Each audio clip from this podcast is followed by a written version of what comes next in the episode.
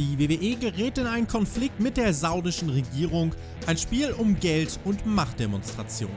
NXT nutzt die Gunst der Stunde und springt ins Rampenlicht. Das und mehr heute bei Hauptkampf. Zu Gast ist Wrestling-Promoter Alex Flöter.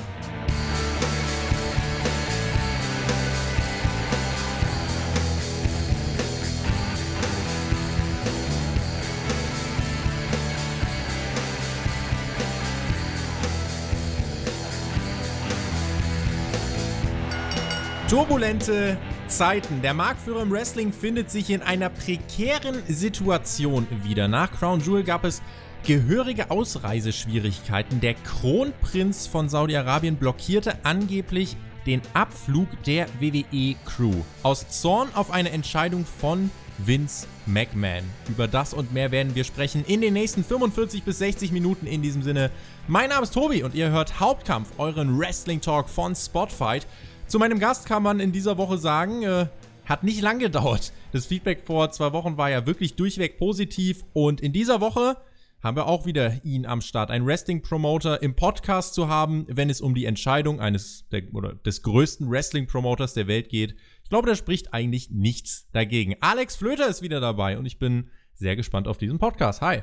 Einen wunderschönen, was auch immer, Tobi. Schön, dass das so schnell geht. Also, ich bin ja sehr gerne da. Ich habe es ja das letzte Mal gesagt, ich komme gern wieder. Und du hast mich gefragt, da bin ich, ja. Es hat jetzt zwei Wochen gedauert. Äh, zwei Wochen zu lang, ja, kann man sagen? Nee, im Ernst. Also ich bin schön, schön, dass ich wieder da sein kann. Und ganz ehrlich, äh, so als kleine Klammer drumherum, die ich jetzt mal aufmachen möchte, über Langeweile kann man sich bei WWE aktuell sicherlich nicht beschweren.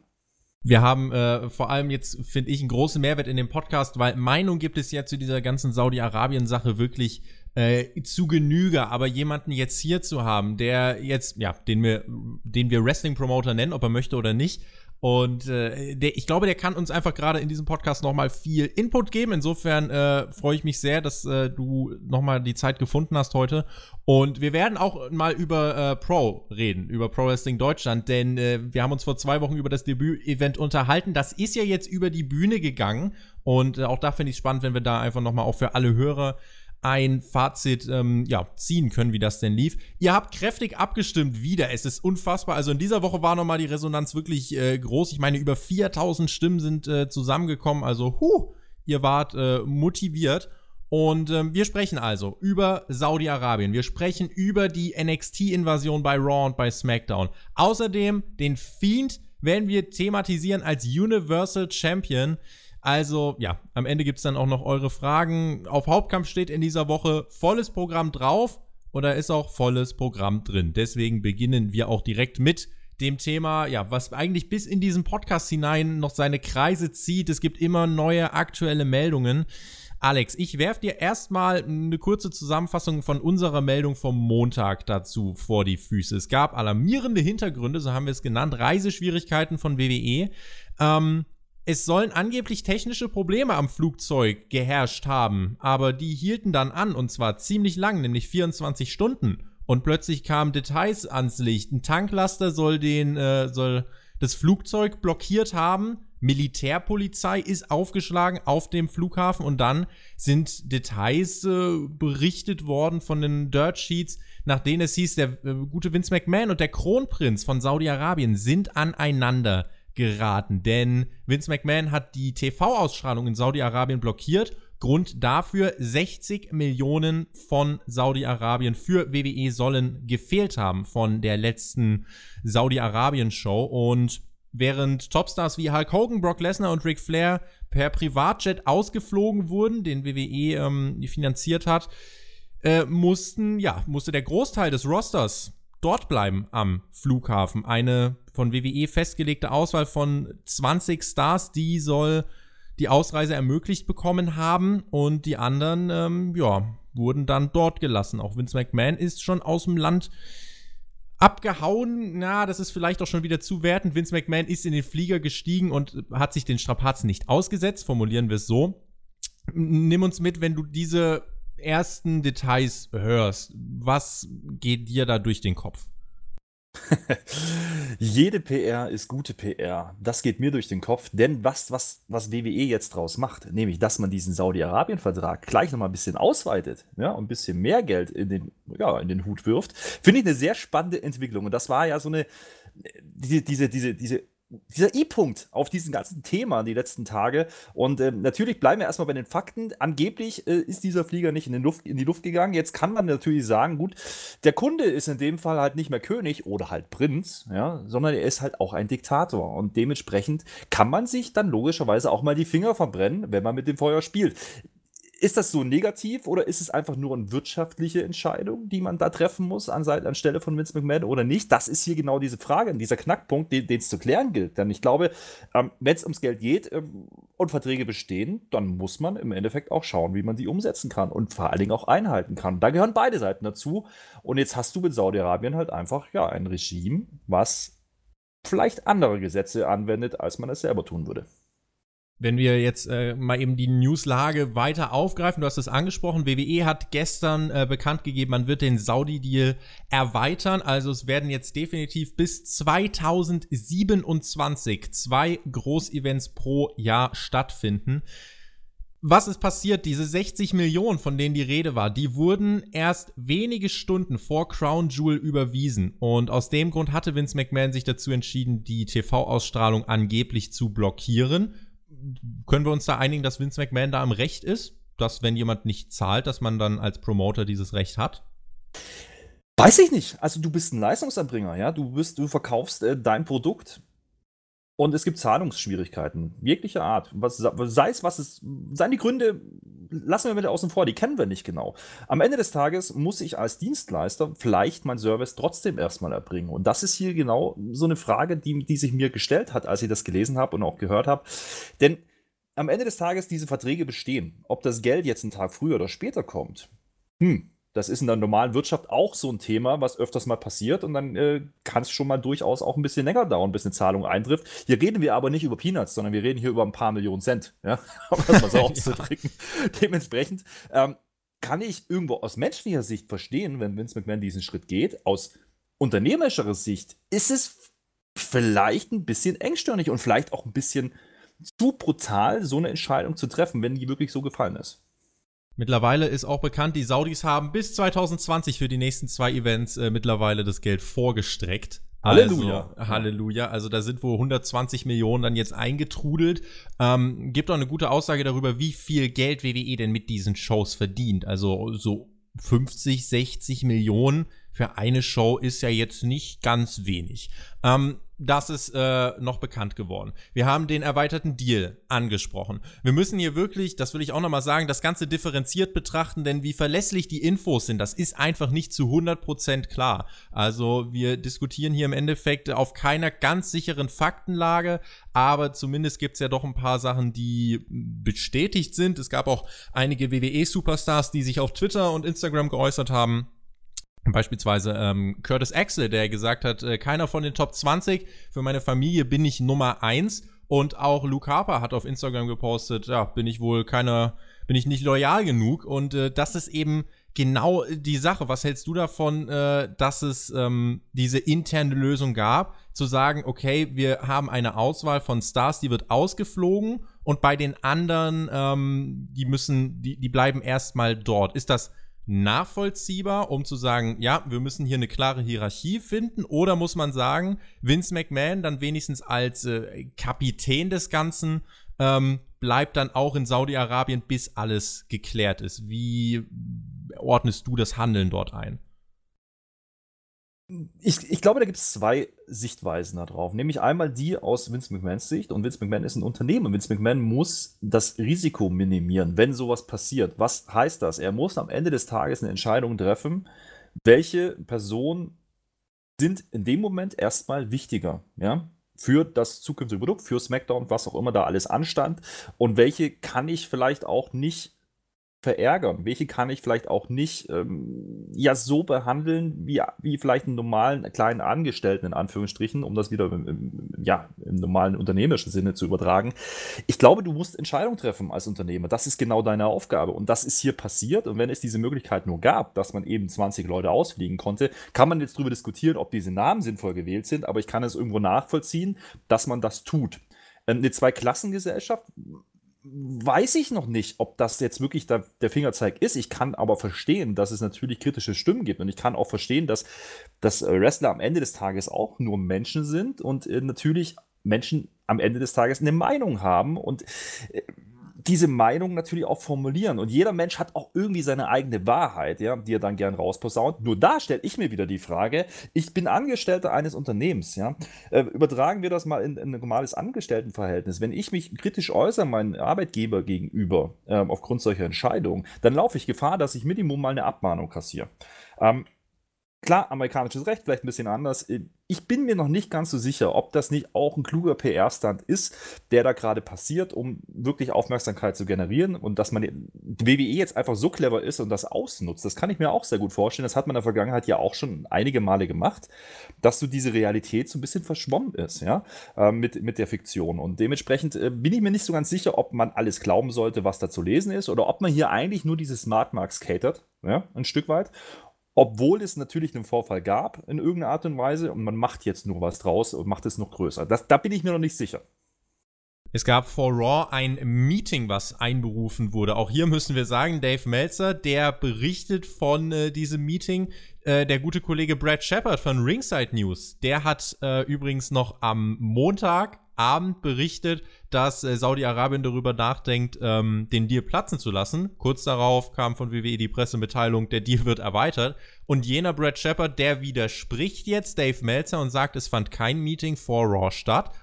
Wenn wir jetzt mal mit der Argumentation von Meltzer oder mit der Faktenlage, mit den Berichten von Meltzer weitergehen, hieß es, dass es dort ein ähm, Meeting gab, was gehalten wurde und ähm, dieses Meeting soll als peinlich bzw. unbeholfen wahrgenommen worden sein. Vince McMahon hat sich vor das Raw-Roster gestellt und erzählt, es gab äh, keine Probleme mit der Regierung, es gab lediglich technische Schwierigkeiten, die an dem Flugzeug stattgefunden haben und die Abreise verzögert haben. Und that's it. Einige Stars sollen dann halt das Ganze so hingenommen haben, haben gesagt, ja, okay, akzeptiere ich es halt und andere äh, sollen das Vertrauen in WWE verloren haben, weil die äh, sich auch gegenüber Melzer so geäußert haben sollen, dass sie bei also einige fliegen ja wirklich 130, 140 Mal pro Jahr und es ist völlig normal, dass sich Flüge auch mal verspäten. Da kommt es äh, zu irgendwelchen technischen Schwierigkeiten und so weiter. Dass das dazu führt, dass ein Tanklaster dein Flugzeug zupackt, die Militärpolizei ausrückt und du 24 Stunden an einem Flughafen festsitzt, das gilt es halt dann jetzt einzuordnen. Und deswegen äh, muss man da vielleicht doch mal überlegen, was ist hier wirklich passiert. Ähm, außerdem soll es dazu gekommen sein bei diesem Meeting, dass sich Seth Rollins äh, als Lockerroom-Leader versucht hat zu inszenieren, sich vor das Roster gestellt hat und auch eine Ansprache versucht hat zu halten, die aber ebenso eher als unbeholfen bis peinlich, awkward war der Wortlaut, äh, wahrgenommen wurde.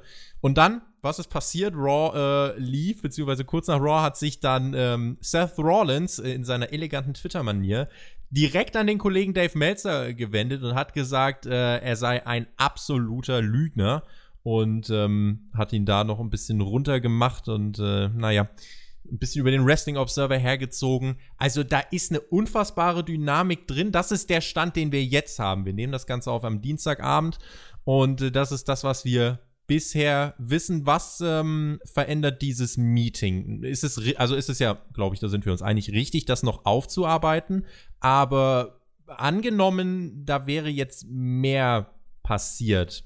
Ist es richtig, den Workern weiter zu sagen, das waren wirklich nur technische Probleme und gar nicht auf Nachfragen und so einzugehen? Oder glaubst du, äh, dass es WWE genau richtig macht, jetzt an dieser einen Version festzuhalten und äh, das ist dann der Weg, mit dem man es halt jetzt durchzieht. Tobi, eine Frage an der Stelle. Kennst du das SNAFU-Prinzip? Das, nein. Das SNAFU-Prinzip besagt grundsätzlich mal so viel, dass ein Vorgesetzter dir immer nur so viel sagen wird, damit er selber nicht angreifbar ist. So, und ich glaube, das passiert hier genauso wie in jedem anderen ja, Unternehmen auch. Ja. Am Ende des Tages glaube ich nicht, dass Vince McMahon da alle Entscheidungen trifft, sondern da gibt es genügend andere Leute, die dazwischen hängen. Äh, Vince McMahon ist derjenige, der dann vorn dran steht und das rüberbringen muss in irgendeiner Art und Weise. Und ja, ich kann es nachvollziehen für einen, für, für ein ähm, ja, Unternehmen, was an der Börse ist, dass man eine offizielle Wahrheit formulieren muss und diese auch nach außen vertreten muss und auch nach intern. Das ist absolut gang und gäbe und das ist in jedem großen Konzern so. Ja, ich möchte einen Vergleich machen. Wenn ein großer deutscher Autohersteller ja 5000 Stellen streicht, dann wird er dir auch nicht sagen, ja, wir haben finanzielle Probleme, sondern er wird dir sagen, ja, veränderte Wirtschaftslage. Mhm. Er wird es umschreiben, er wird irgendwas anderes formulieren und es wird immer Gründe geben, warum man solche Entscheidungen trifft und warum man sowas machen muss. Was mir hier allerdings zu kurz kommt, ist, die, das Verhalten der Worker an sich. Denn am Ende des Tages sollte man nicht vergessen, dass ein Worker einen Vertrag unterschrieben hat. Und dieser Vertrag wird wahrscheinlich besagen, dass WWE diese, diese Angestellten überall einsetzen kann, ähm, wo sie denn veranstalten möchten. Und damit gehört auch Saudi-Arabien dazu und damit gehört auch dazu, dass man im Zweifelsfall eben solche Thematiken auf dem Tisch hat.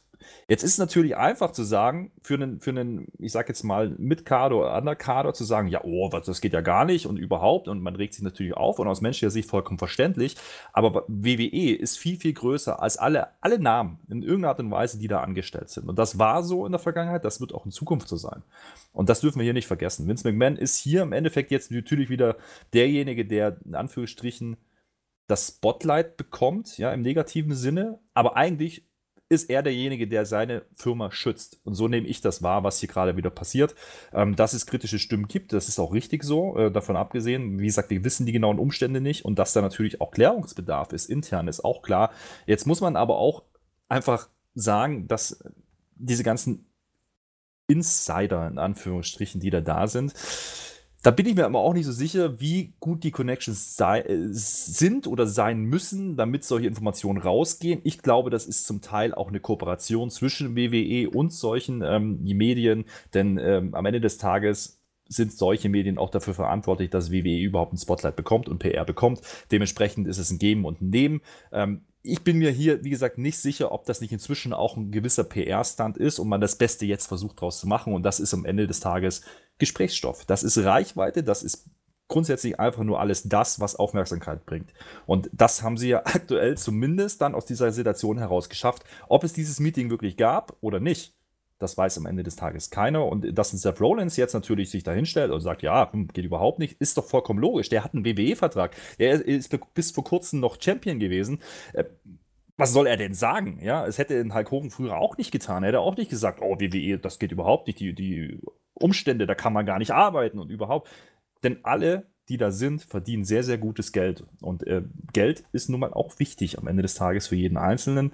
Und vielleicht muss ich dann auch eine gewisse Loyalität meinem Arbeitgeber gegenüber mitbringen und muss vielleicht auch über Sachen hinweg sehen, die ja für mich persönlich vielleicht der Empfindung grenzwertig sind oder vielleicht auch überhaupt nicht, ja, ja, passieren dürfen. Aber manchmal passieren eben Sachen, die nicht passieren dürfen. Und das ist jetzt so ein Fall anscheinend.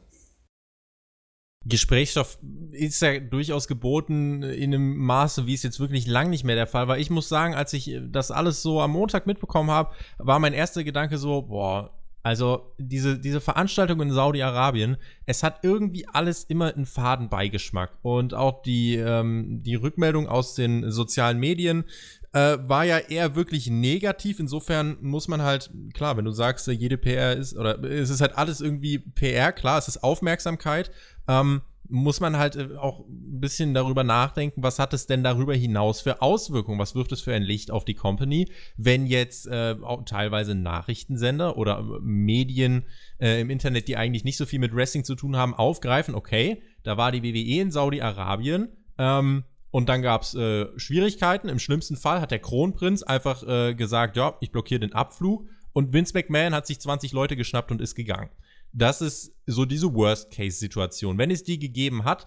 Ähm, und da habe ich mir so gedacht, boah, also eigentlich ähm, sind da so viele Gründe drin, warum ich eigentlich WWE als Firma, warum sie einfach bei mir jegliche Sympathien verspielt haben. Äh, das beginnt halt damit, dass man überhaupt erstmal in so einem Land ein Event ausrichtet. Auf der anderen Seite natürlich, das ist ganz viel Geld. Ich werde werd dir auch gleich die Frage stellen, ob ähm, was denn für Vorteile mitschwingen außer dem finanziellen. Du kannst dich mental schon mal drauf vorbereiten. Ähm, und ich muss, wenn, wenn ich mir das alles auch im Nachhinein nochmal so durch den, durch den Kopf gehen lasse, äh, spricht so vieles dafür, dass halt äh, diese, diese Zwei-Klassengesellschaft, die du gerade schon angedeutet hast, dass die irgendwie ja dann doch zu existieren scheint. Weil ich sag mal so, wenn Vince McMahon merkt, okay, da gibt es ganz große Schwierigkeiten und irgendwas funktioniert nicht, wir kennen nicht die detaillierten Hinter Hintergründe, okay, ähm, dann sehe ich aber nicht den Punkt, warum kann ein Vince McMahon nicht vor Ort bleiben mit der Crew und äh, kann dort warten, bis sich die Sachen final geklärt haben. Weil du musst halt überlegen, aus Arbeitnehmersicht, und da ist es jetzt erstmal egal, in welcher, in welcher Stufe du stehst, ähm, ist es so, du hast ein Problem, bist am Flughafen in einem Land, von dem du weißt, dass die in der Lage sind, auch quasi vor der Weltbühne Journalisten zu zersägen. Du bist in diesem Land und merkst, irgendwas stimmt nicht. Du kommst da nicht weg und was macht dein Chef? Er sagt dir, es gibt technische Schwierigkeiten und fliegt ganz schnell aus dem Land. Und das ist so, wo ich dann aus Arbeitnehmersicht verstehen kann, wenn einen das tierisch aufregt. Du hast eine Familie zu Hause, du hast unfassbaren Reisestress, du fliegst um die halbe Welt zweimal innerhalb von 48 Stunden und musst so viel auf dich nehmen, was natürlich vertraglich festgelegt ist, aber wo man dann auch sagen kann, okay, wenn das wirklich schon in diesem Maße ausgereizt wird, warum ist es dann nicht möglich, dass die, dass WWE eine Transparenz herstellt. Vielleicht, weil sie sich dann angreifbar machen, aber dann sind wir wieder an dem Punkt, wenn sie etwas haben, was sie angreifbar machen würde, dann äh, ist es halt, dann, dann gibt es ja irgendwie doch scheinbar verwerfliche Hintergründe. Und so kann man diese Spekulation immer weiter und weiter treiben. Und ich muss sagen, letzten Endes, äh, ich sehe wenig Positives in all dem. Das liegt wahrscheinlich aber auch daran, dass ich wenig Positives in allem sehe, wo Saudi-Arabien eine Verbindung dazu hat. Ähm, reden wir ganz kurz nur über deine Meinung. Äh, generell zu diesen Shows in Saudi-Arabien aus Promoter-Sicht. Welchen Vorteil hat denn ein Deal mit Saudi-Arabien, wenn wir ganz bewusst das Finanzielle ausklammern? Gibt es da überhaupt noch etwas? Übersehe ich, wir grundsätzlich was? Du hast natürlich ich möchte kurz umschiffen, bevor ich die Frage beantworte. Denn du hast gerade sehr, sehr viele wichtige Punkte genannt und du hast gerade sehr, sehr viele Aspekte auch genannt, die man da drauf, ja, die, die da einfach mit reinfließen. Ich glaube, wir müssen hier echt aufpassen, dass wir nicht alles in einen Topf werfen, ja, weil das macht man sehr, sehr gern bei WWE. WWE ist, wie gesagt, ein Unternehmen. Das ist das eine Mal. Ähm, ich glaube auch nicht, dass ein Vince McMahon ähm, irgendwas hätte lösen können an der Thematik, wenn er vor Ort gewesen wäre, denn dafür gibt es sicherlich genügend Angestellte, die für Reise Geschichten zuständig sind, die für solche Themen zuständig sind, die auch rechtlich wahrscheinlich in einer beratenden Funktion unterwegs sind bei WWE. Ich glaube nicht, dass Vince McMahon wirklich alles im Griff haben kann. Das geht überhaupt nicht. Also das, der Mann äh, hat auch bloß 24 Stunden am Tag, egal wie viel Geld er damit scheffelt. Das mal zum, zum einen. Zum anderen, ähm, ich glaube, dass Saudi-Arabien sicherlich austauschbar wäre mit einem anderen Deal, beispielsweise in Katar, in anderen äh, ja, Ländern, Regionen, wo sehr, sehr viel Geld durch Öl, wie auch immer, zustande kommt. Das ist aber alles gar nicht so wichtig am Ende des Tages, sondern es geht eigentlich nur darum, der einzige Vorteil, der da ist, ähm, ist, dass man einen neuen Markt erschließen kann und erschließen möchte und damit im Endeffekt auch wieder mehr Leute potenziell erreichen kann. Und das ist per se ja erstmal für ein Unternehmen, gerade für ein börsennotiertes Unternehmen, ja ein sehr, sehr wichtiger Fakt. Das muss WWE tun, wenn sie die Möglichkeit haben. Wie gesagt, du hast gesagt, wir klammern das Geld aus, aber du kannst es nicht ausklammern, denn hier geht es ums Geld. Ja? Hier geht es nur darum, im Endeffekt, genau diese Worker, die jetzt vielleicht in der dritten, vierten, fünften Reihe stehen, auch bezahlen zu können am Ende des Tages und diese Verträge auch anbieten zu können, die momentan ja gerüchtet werden. Sind wir ehrlich, die Zeiten von wegen 5000 Dollar bei NXT im Performance Center, die sind lange vorbei. Ja, die Leute verdienen da alle recht gutes Geld, auch wenn sie nirgendwo zu sehen sind. Wie kann ich das machen, indem ich Geldquellen erschließe, die vorher nicht da waren. Sonst ist das nicht möglich. Sonst hätte man das schon viel, viel früher tun können. Das darf man hier alles nicht vergessen. Und ja, am Ende ist der Deal mit Saudi-Arabien sicherlich diskussionswürdig. Absolut. Wir dürfen aber nicht vergessen, dass wir das WWE-Produkt, was wir in den Staaten bekommen oder was wir vielleicht demnächst auch in Deutschland wiedersehen oder in Österreich, ja, dieses Produkt ist nur finanzierbar, wenn ich solche Quellen anzapfe. In der Form. Und das. Darf ich an der, an der Stelle, wenn ich einmal reingrätschen darf? Gerne. Ähm, warum ist es dann aber möglich, zum Beispiel einer Firma, die finanziell vielleicht nicht ganz so stark unterwegs ist, die aber auch in der amerikanischen Sportunterhaltung äh, ganz, ganz große Wellen schlägt. The Rock ist kürzlich dort aufgetreten. UFC hat diesen Deal auch angeboten bekommen und die hm. haben ihn abgelehnt. Warum? Vielleicht haben sie sich unter Wert verkauft gefühlt. Man weiß es nicht. Man kennt die Gründe nicht. Vielleicht war die Summe zu gering dafür, dass man dieses PR-Risiko geht. Und das ist man ja anscheinend bei WWE bereit zu gehen. Und sind wir mal ehrlich, wen trifft denn die ganz negative PR am Ende des Tages? Das ist doch dann der, der Prinz, das ist Saudi-Arabien. Ja, das sind die, die im Endeffekt als Buhmänner mal ganz salopp dastehen. Vince McMahon vielleicht noch zum Teil, weil er diesen Vertrag natürlich irgendwo unterschreibt, alles klar. Aber am Ende des Tages wird doch in den Medien immer nur berichtet darüber, welche Zustände in Saudi-Arabien herrschen. Färbt das so negativ auf so eine Firma ab, dass es ein Problem wird aus finanzieller und ja, PR-Sicht? Ich glaube nicht. Und ähm, man darf nicht vergessen, das, was in den Medien passiert, gerade in den Staaten, ja, das sind amerikanische Sendeanstalten. Die werden den Teufel tun und ein Wirtschaftsunternehmen wie WWE, was ja nun mal sehr, sehr viel Geld generiert und auch sehr, sehr viel Einsteckquote und Aufmerksamkeit generiert, komplett auseinandernehmen. Das werden die nicht tun. Und das wird auch nicht passieren. Mit Saudi-Arabien kann man das tun. Das ist aber Saudi-Arabien wahrscheinlich wieder relativ egal, weil der Markt äh, in den Staaten für Saudi-Arabien gar nicht interessant ist, sondern die kaufen sich das Produkt ein, wollen es, wollen es zeigen. Und das tut man aktuell. Ist es verwerflich, das alles wegen Geld zu machen? Puh, ja, dann ist es auch verwerflich, dass ich äh, jeden Morgen aufstehe und meinen Job mache. Ja, ob mir dein Job jetzt immer zusagt oder nicht, muss doch jeder für sich selber entscheiden, aber am Ende des Tages habe ich eine Familie, die ich ernähren muss. Und dann muss man Kompromisse eingehen. Und das kommt mir meistens zu kurz, wenn man über solche Sachen diskutiert.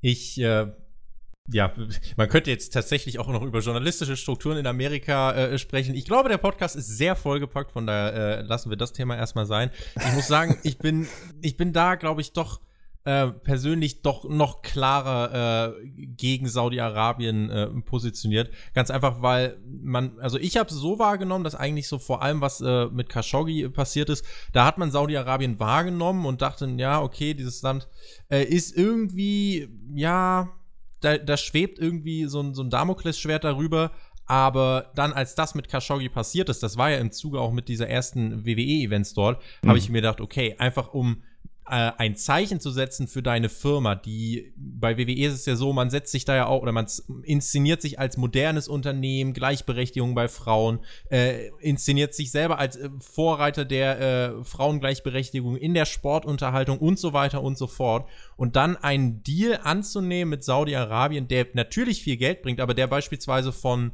ähm, anderen Firmen wie zum Beispiel UFC ausgeschlagen wurde, auch wenn die wirklich hohe Summen äh, angeboten bekommen haben. Das zeigt für mich, es wäre möglich, dieses Geld abzulehnen. Und ich bin der mhm. Meinung, WWE würde es auch gut gehen ohne dieses Geld. Und wenn du ähm, dich als Firma nach außen mit gewissen moralischen Werten präsentierst, dann gibt es einen gewissen Kodex, den du dann nicht brechen kannst. Und dort anzutreten, bricht für mich mit diesem Kodex. Das kann man machen, und ich hätte damit auch weniger ein Problem, wenn sich WWE nicht eben äh, alle zwei Monate hinstellen würde und äh, sagen würde, wie toll doch äh, zum Beispiel die äh, Frauenbewegung von ihnen angetrieben wurde und so weiter. Und äh, dann ist es, ja, das ist einfach dieser fade Beigeschmack, den ich nicht ausblenden kann. Die äh, Situation in Saudi-Arabien ist auch äh, genug äh, oder zu Genüge diskutiert worden. Also beispielsweise Homosexuelle werden dort immer noch gesteinigt beziehungsweise mit der Todesstrafe belegt. Äh, man glaubt dort teilweise noch an Hexerei und so weiter und so fort. Ähm, insofern das zu unterstützen, auch das Argument Markt erschließen. Ist der saudische Markt attraktiv für WWE, die Gesellschaft dort? Hat nicht das Geld. Das Geld haben die Scheichs. Und äh, insofern muss man fragen, ist die breite mhm. Masse dort ein erstrebenswerter Markt in China oder so war, äh, oder äh, versucht WWE das auch, wenn dort zum Beispiel der Lohn ebenso sehr niedrig ist, aber dort ist es die Masse an Menschen. Aber Saudi-Arabien ist jetzt auch kein Land, wo äh, 90 Millionen Leute oder mehr leben. Insofern, äh, das sind halt die, die Sachen, die dann mitschwingen, äh, mit denen ich dann halt immer äh, argumentiere, warum ich dann doch ganz klar äh, auf der Gegenseite stehe. Das, das sind auch alles Punkte, die, die ich genauso nachvollziehen kann, die ich genauso auch für richtig empfinde, aus persönlicher Sicht. Das ist absolut richtig, was du sagst. Ich glaube auch nicht, dass Saudi-Arabien das eigentliche Ziel ist. Ich glaube, generell ist es das Ziel, den arabischen Markt in irgendeiner Art und Weise zu erschließen. Und äh, wie gesagt, es ist, glaube ich, austauschbar. Ob äh, eine Fußball-WM in Katar stattfindet oder WWE in Saudi-Arabien, ist nicht, da ist nicht so viel Unterschied, in, meine, äh, in meiner Wahrnehmung zumindest. Am Ende des Tages, wie gesagt, äh, ist es immer runterzubrechen aufs Geld. Was man, was man aber hier nicht vergessen darf, ist, man driftet ja ganz, ganz schnell in diese Stammtischdiskussion ab. Und so funktioniert die Wirtschaft nicht. Und die Wirtschaft ist nun mal das, was alles am ja, Laufen hält in irgendeiner Art und Weise. Ist das gut? Findet man das persönlich immer gut? Nein, natürlich nicht. Und äh, ich kann mir auch äh, sehr gut vorstellen, dass Vince McMahon, das ist ein sehr cleverer Mann, ähm, sicherlich auch lange darüber nachgedacht hat und äh, abgewogen hat, ob er das tut oder nicht, ja, mit seinem Board äh, of Directors oder warum er da rumsitzt, ja ich, ich, bin mir sicher, das ist keine Geschichte, wo man ja eine Zahl auf dem Tisch hatte und dann ja oder nein und dann haben sie gesagt, ja gut, machen wir halt. Das, das wird so nicht gelaufen sein. Und ich bin mir auch sicher, dass diese Khashoggi-Geschichte natürlich PR-technisch zu einem sehr, sehr ungünstigen Zeitpunkt, Zeitpunkt für WWE kam. Jetzt kann man aber WWE auch nicht als Weltpolizei hinstellen und sagen, ja, ihr müsst aber äh, dafür sorgen. Man könnte genauso versuchen, das Positive rauszuziehen und zu sagen, okay, WWE hat gewisse Werte, diese ja in Image ja, formulieren, wie auch immer. Ja, das machen Firmen nun mal so. Vielleicht tragen sie ja doch zumindest ein Stück weit, ein ganz, klein, ganz, ganz, ganz kleines Stück dazu bei, dass diese Welt ein bisschen mehr verwestlicht wird. Ob das Saudi-Arabien möchte oder nicht, ist ja ein anderes Thema. Ich glaube, diese Regime werden sich immer ein Stück weit wieder öffnen müssen, auch wenn sie es so nie zugeben werden. Dementsprechend, vielleicht trägt ja WWE doch, doch irgendwie einen ganz, ganz kleinen Teil dann am Ende bei dazu, dass es sich irgendwann ändert kann man drüber diskutieren. Das ist genau dieselbe Frage, wie muss ähm, eine NATO in, in, Kriegsgebiete eingreifen oder nicht. Äh, rein rechtlich müssen sie es, wie gesagt, bei WWE, die müssen es nicht rein rechtlich, aber die tun es trotzdem aus finanziellen Gründen, aber vielleicht auch wirklich mit dem Glauben, dass man was ändern könnte. Ja? In welcher Form auch immer ich würde diese Thematik so gern weiter strecken und vertiefen, äh, weil es ganz angenehm ist, darüber auch mal einen Diskurs, ich betone das Diskurs, führen zu können und keine äh, Stammtischdiskussion, wie man es tatsächlich viel auch im Internet erlebt. Das äh, ist schon ganz richtig. Ja. Ähm, insofern, wir können es jetzt gerade nicht weiter vertiefen, weil uns die Zeit ein bisschen davon rennt und äh, werden deswegen jetzt so ein bisschen zum Ende des Themenblocks äh, nur noch mal ganz kurz darüber reden. Ähm, Seth Rollins, der ja im Lockerroom jetzt diese äh, Ansprache gehalten hat, was ich dann jetzt ganz spannend finde als Frage an dich. Ähm, was gibt es so für hierarchische Strukturen in einem Lockerroom? Sollte es immer jemanden geben, der ganz klar den Ton angibt? Sollte es immer diese Autorität geben? Oder bist du beispielsweise eher ein Freund davon zu sagen, alle sind auf Augenhöhe? Was für Strukturen sind denn da denkbar und was für Strukturen hast du vielleicht selber auch schon erlebt? Ich glaube, das ist sehr, sehr abhängig davon, ähm, welchem Bereich man sich befindet. Ich glaube, es gibt ähm, Zweige im Marketing beispielsweise, wo mit flachen Hierarchien gearbeitet werden kann. Es gibt aber genauso ähm, Zweige in der Produktion beispielsweise in einer Firma, wo man mit flachen Hierarchien nicht arbeiten kann. Ähm, ich bin ein Freund davon, generell Sachen zu hinterfragen. Und ich äh, gehe so weit zu sagen, ähm, dass es nicht ausreicht, wenn sich einfach jemand hinstellt und sagt, ich bin eine Autorität und ich reiße jetzt das Wort an mich, sondern eine Autorität kann ich nicht festlegen. Eine Autorität bildet sich heraus in einem Lockerroom. Und auch, auch eine Hierarchie in einem Lockerroom bildet sich heraus am Ende des Tages. Die Frage ist, wie weit fördere ich das als WWE, ja, damit ich eine gewisse Struktur reinbekomme? Oder wie weit unterbinde ich das vielleicht sogar, damit ich eben genau nicht diese, diese Problematik dieser Zweiklassengesellschaft habe. Ich würde da aber auch, wie gesagt, diesmal die Saudi-Arabien-Geschichte ein Stück weit ausklammern wollen, denn ich glaube, wir haben grundsätzlich immer eine Mehrklassengesellschaft bei Firmen wie WWE, denn am Ende des Tages geht das schon mit dem Gehalt los. Ja? Die Topstars werden deutlich besser bezahlt als der Underkader oder derjenige, der bei NXT im Performance Center trainiert. Das ist ja ganz logisch und das ist auch legitim. Ja? Die Frage ist immer, ist das eine künstliche Struktur oder ist die organisch gewachsen? Ist sie organisch gewachsen, ist es wahrscheinlich wirklich gut, dass sie da ist. Es gibt Momente, da muss ich sie vielleicht mal brechen. Das wird Vince McMahon sicherlich auch tun oder andere, ja, die da noch das zu sagen haben.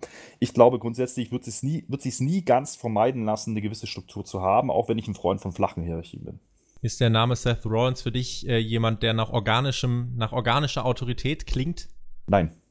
Gut. Nein, ganz, ganz sicher nicht, weil äh, Seth Rollins ist für mich immer noch der klassische Indie-Worker, der aus dem Indie-Bereich gekommen ist. Natürlich haben wir inzwischen einen sehr, sehr starken Einfluss aus dem Indie-Bereich.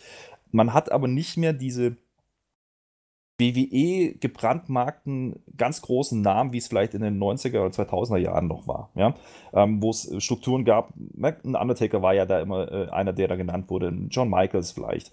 Ähm, Klick generell. Diese Strukturen sind ja daraus äh, gewachsen, dass im Endeffekt WWE sich diese Strukturen selber gemacht hat, indem man Leute halt in, ja, Position gestellt hat. John Cena, ein Name, den John wir da auf jeden Fall nennen müssen. Also für mich immer noch ja, das Paradeaushängeschild, was, was ich bei WWE jemals erlebt habe. Sehe seh ich auch so. Ich glaube auch, dass John Cena sicherlich eine sinnvollere Wahl gewesen wäre für so eine Ansprache, wenn es die denn gegeben hat. Ähm, John Cena ist aber auch bekannt als jemand, der sehr, sehr WWE-affin, zumindest was die Führung angeht, ist und sehr loyal ist seinem Arbeitgeber gegenüber. Das hat Seth Rollins hier versucht. Ähm, jetzt kann man natürlich aber immer wieder sagen, ja gut, ein Seth Rollins, der stand bis vor kurzem ja auch im, im Title Picture. Ja? Was, was soll er denn sagen? Soll er sagen, nee, äh, interessiert mich alles, alles nicht, finde ich, find ich schlecht. Ähm, soll er damit einstimmen mit diesem Chor oder muss er nicht versuchen, den Laden auch zusammenzuhalten als Champion, äh, der er nun mal war, bis kurz vor dem oder bis zu diesem Event? Muss er vielleicht sogar dafür sorgen, ähm, dass die Leute nicht gänzlich abdrehen ähm, und dass man die versucht wieder einzufangen. Und dann muss er vielleicht auch ja, den Kanon mit einstimmen, den die Führung vorgibt. Das ist ja. halt die Frage. Nach seinen Twitter-Ausrutschern äh, hat er vielleicht aber auch so ein bisschen das Ansehen beim einen oder anderen verloren. Auch das ein Thema, was man ausführen könnte. Wir werden es nicht tun, sondern äh, nehmen wir mhm. eine Frage mit rein. Und zwar Titty Twister X2. Der hat auf Twitter gefragt, mich würde interessieren, ob die Wrestler bei euch im Team sich für so eine Show hergeben würden. Ich habe der Mac mal dazu gefragt und das hier war seine Antwort. Na, wenn der Titty Twister so schön fragt, dann wollen wir dem Titty Twister auch eine gute Antwort geben, ja. Erstmal Shoutout für diesen Namen. Äh, sehr, sehr geil. Äh, From Dust Till Dawn fällt mir dazu ein.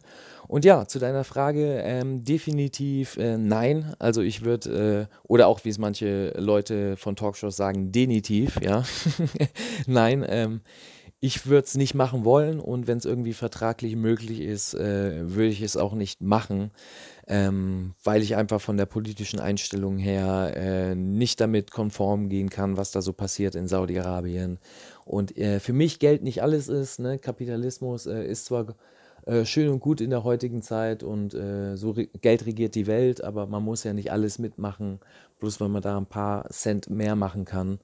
Ähm, ich finde, äh, auch jetzt habe ich schon einige Veranstaltungen oder ähm, ja, Örtlichkeiten nicht besucht, in denen Wrestling stattgefunden hat, äh, weil ich da eben nicht mit konform gegangen bin. Und äh, dann denke ich auch nicht, dass ich bei so einem großen Thema wie Saudi-Arabien da in den Flieger steigen würde und äh, tatsächlich die Leute dort drüben entertainen wollen würde. Also von dem her klares Nein. Und ja, gebe dann wieder zurück an die Jungs. Danke, Mac. Äh, wie schätzt du das ein, was er sagt? Ja, absolut nachvollziehbar, was er da sagt.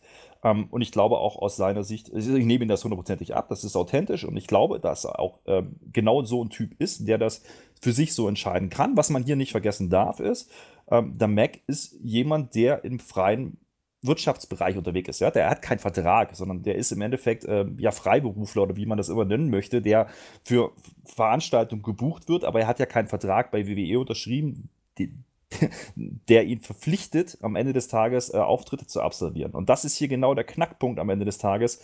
Wenn ich in der Position bin, wo ich diese Entscheidung treffen kann, absolut legitim, das auch zu tun. Genauso kann ich aber nachvollziehen, dass jemand, der vielleicht auch eine Familie zu Hause sitzen hat, gar nicht entscheiden kann, ob er auftreten möchte, sondern er muss es vielleicht tun. Und das ist hier eher für mich die Zweiklassengesellschaft ähm, als diese, diese Reisethematik, denn es gibt ja Leute, wie Brian Danielson, äh, Daniel Bryan in dem Fall. Kevin ähm, Owens.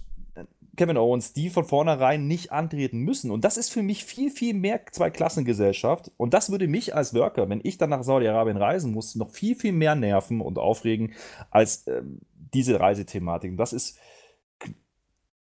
wahrscheinlich der größere Knackpunkt ähm, für WWE, um das Roster zusammenzuhalten. Vielleicht ist aber eine gewisse Reibung innerhalb des Rosters auch gewünscht. Das darf man hier auch nicht vergessen, denn am Ende des Tages möchte ich nicht nur Freunde haben, die zusammenhalten, sondern ich brauche ja, Wettbewerber um bestimmte Positionen, um bestimmte Spots. Und äh, vielleicht ist das auch ein Stück weit gewollt von WWE. Da bin ich mir nicht, da möchte ich mich nicht festlegen. Ich kann es mir sehr gut vorstellen, dass das äh, eher ein Problem ist als diese Reisethematik. Damit schließen wir diesen Block ab und machen weiter nahtlos mit ja, einem Thema, was äh, auch ein bisschen furchteinflößend ist. Zumindest der Charakter, nämlich der vom Fiend Bray Wyatt. Wir haben ja äh, bei Hell in a Cell ein Finish äh, des Pay-Per-Views erlebt, was viele erzürnt hat. Ich habe den äh, Björn, den Edeljobber aus unserem Spotfight Podcast-Team, so sprachlos erlebt wie noch nie eigentlich. Das passiert Und auch selten bei ihm. das passiert auch sehr selten bei ihm, dass er keine Worte findet, sehr richtig. Ähm, ja, aber mittlerweile hat sich das Ganze doch gelichtet. Bei Hell in a Cell haben wir gesagt, ja, wenn er, wenn der Fiend antritt, muss er den Titel gewinnen. Er hat ihn nicht gewonnen auf kontroverse Art und Weise.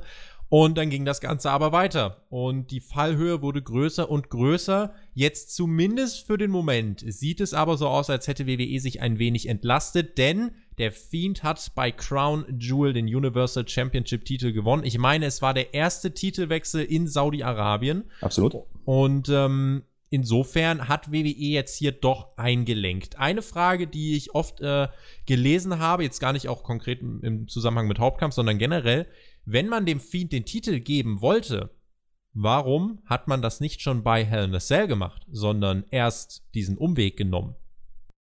Und jetzt kommen wir doch wieder auf Saudi-Arabien zurück und, und, aufs Geld. Denn das ist der ganz klare Fingerzeig von WWE. Passt mal auf, Leute. Saudi-Arabien oder das, was da passiert, diese Veranstaltungen sind in Zukunft wichtiger wie das, was bei uns passiert. Und das ist für mich so klar wie nochmal was nach dieser Entscheidung, jetzt den Titel wechseln zu lassen. Ich gehe sogar so weit, dass es von vornherein der Plan war, eine Kontroverse zu schaffen bei Hell in a Cell, um dann diesen Titelwechsel machen zu können. Ich glaube gar nicht, dass das erst nachträglich eine Entscheidung war. Ich kann mir durchaus vorstellen, dass man damit spekuliert hat. Und vielleicht muss man auch mal eine unpopuläre Entscheidung treffen und ein Event oder ein Main-Event opfern, um dann am Ende den Reward zu kassieren. In dem Fall nämlich, dass Saudi-Arabien jetzt wahrgenommen wird oder Crown Jewel wahrgenommen wird als Veranstaltung. Oh, hoppala, da kann ja doch was passieren. Das vielleicht muss ich mir das ja doch anschauen, wenn ich WWE verfolge sind wir ehrlich, Ground Jewel oder generell die Saudi-Events, die waren bisher eher so, naja gut, wir finden halt statt, wir Deutsche schauen halt rein, weil es halt zeitlich ganz gut passt. Ansonsten ist aber auch nicht so viel geboten und es passiert auch nicht so wahnsinnig viel. Das hat sich geändert mit einem Schlag. Und ich glaube, das ist der Weg, den WWE jetzt einschlagen muss und auch weitergehen wird. Der Fiend ja ein Charakter, der viele fasziniert, der Next Level ist. Es ist so ein mystisches äh, Gimmick ähm, und wir haben vor dem Podcast uns schon kurz ein bisschen unterhalten können. Und ähm, da meintest du, dieses Gimmick kann es nur bei WWE geben. Wie stehst du generell zu solchen Gimmicks und warum sehen wir sowas nicht zum Beispiel bei Pro Wrestling Deutschland? Ganz klare, also die einfachste Antwort wäre jetzt zu sagen, das Production Value. Man muss sowas entsprechend umsetzen können. Das ist das eine. Ich glaube aber auch, dass dazu kommt, dass man eine gewisse Erzählstruktur benötigt und auch eine gewisse Erzählgeschwindigkeit benötigt, um sowas rüberbringen zu können. Das hat WWE in der Vergangenheit auch getan, mit dem Kane, mit dem Undertaker. Das sind ja die Paradebeispiele dafür, ähm, diese Gimmicks reinzubringen, auch diese diese Unbesiegbarkeit ja, im Endeffekt darzustellen. Ähm, das hat man in der Vergangenheit schon sehr oft gemacht. Ich glaube nicht, dass es in irgendeiner Art und Weise eine Indie-Promotion sinnvoll abbilden kann, ohne dass es lächerlich wirkt. Und das ist das Schöne bei WWE und ihrer Produktion. Die können das. Ja? Die haben auch die Eier dazu, das zu tun. Und ganz ehrlich, das Interessante an der Geschichte ist, wie oft ist Bray Wyatt abgeschrieben worden? Ja, der, der war doch im Endeffekt verbrannt. Ja, der hat ja alles verloren. Wie will man den dann jetzt noch einsetzen und was weiß ich? Jetzt macht man genau diesen Switch. Bray Wyatt ist mit 32 Jahren im besten Wrestling-Alter und kriegt jetzt diesen Titel. Ja, geil. Was Besseres kann man doch gar nicht machen. So funktioniert doch Wrestling. Zumindest im WWE-Kosmos. Ist das übertragbar auf kleinere Promotions, auf Indie-Promotions? Ich glaube nicht. Ich glaube auch nicht, dass eine AEW sowas aktuell machen könnte, weil sie gar nicht die Ausdauer und Darstellungsmöglichkeiten hätten, um das jetzt zu bringen. Da bin ich mir fast sicher, vielleicht ist das in Zukunft mal ein Thema. Aktuell sehe ich niemanden außer WWE, der sowas machen kann bei AEW passt wahrscheinlich auch ehrlich gesagt gar nicht so wirklich ins Produkt. Also Richtig. da gab es jetzt in der letzten Woche mal zu Awesome Kong und Brandy Rhodes so ein Papa Shango-like Video-Package. Ich habe mit Alexander Bedranowski äh, in der AEW-Review drüber geredet. Äh, ein äh, guter Freund von ihm, äh, Nick Mondo, Sick Nick Mondo, so werden ihn einige von euch kennen, der hat ja, ja das Ganze ähm, produziert ja. und äh, das ist ziemlich cool, weil Alex kann uns da immer noch so ein bisschen Insights geben. Und ähm, das sollte zum Beispiel Fragen aufwerfen, aber das ist auch so eine Sache. Bei AEW darf man das nicht übertreiben, finde ich. Also da hat man sich mhm. jetzt mit diesem Sportprodukt ausgerichtet, da wird es das nicht geben. Während WWE, genauso wie du sagst, ja, äh, da passt es in diesen Kosmos, da traut man sich das zu. Und was auch wichtig ist, es ist nicht das erste Mal. Also einer der größten Stars, die WWE jemals allzeit hervorgebracht hat, ist der Undertaker. Und sein Gimmick ist alles andere als casual. Also klar, er war zwischendurch auch mal mit dem Biker-Gimmick unterwegs, aber das, wofür ihn die Leute hauptsächlich kennen, ist das des Totengräbers. Nun, der Fiend ist jetzt kein wirklicher Totengräber.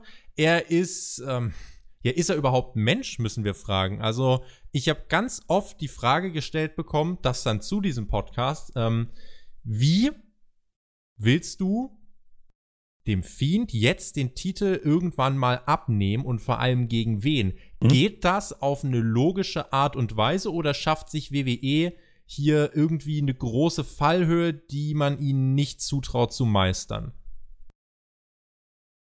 Du sprichst im Endeffekt ja die aktuelle Darstellung vom Fiend an. Und ich glaube nicht, dass das ein Problem ist, denn auch das hat man alles in der Vergangenheit schon gemacht. Erinnern wir uns an den Kane, als der reingekommen ist. Der hat genauso alles niedergemäht und war unverwundbar. Ja? Genauso der Undertaker ganz zu Beginn. Ja? Der hat der war, der hat eigentlich komplett genoselt, um das mal so auszudrücken. Ja, der hat keinen Move verkauft. Das ist im Wrestling möglich. Und du musst im Wrestling vor allen Dingen berücksichtigen, dass Logik nicht immer sinnvoll sein muss. Und am Ende des Tages haben wir mit Kane und Undertaker zwei Paradebeispiele.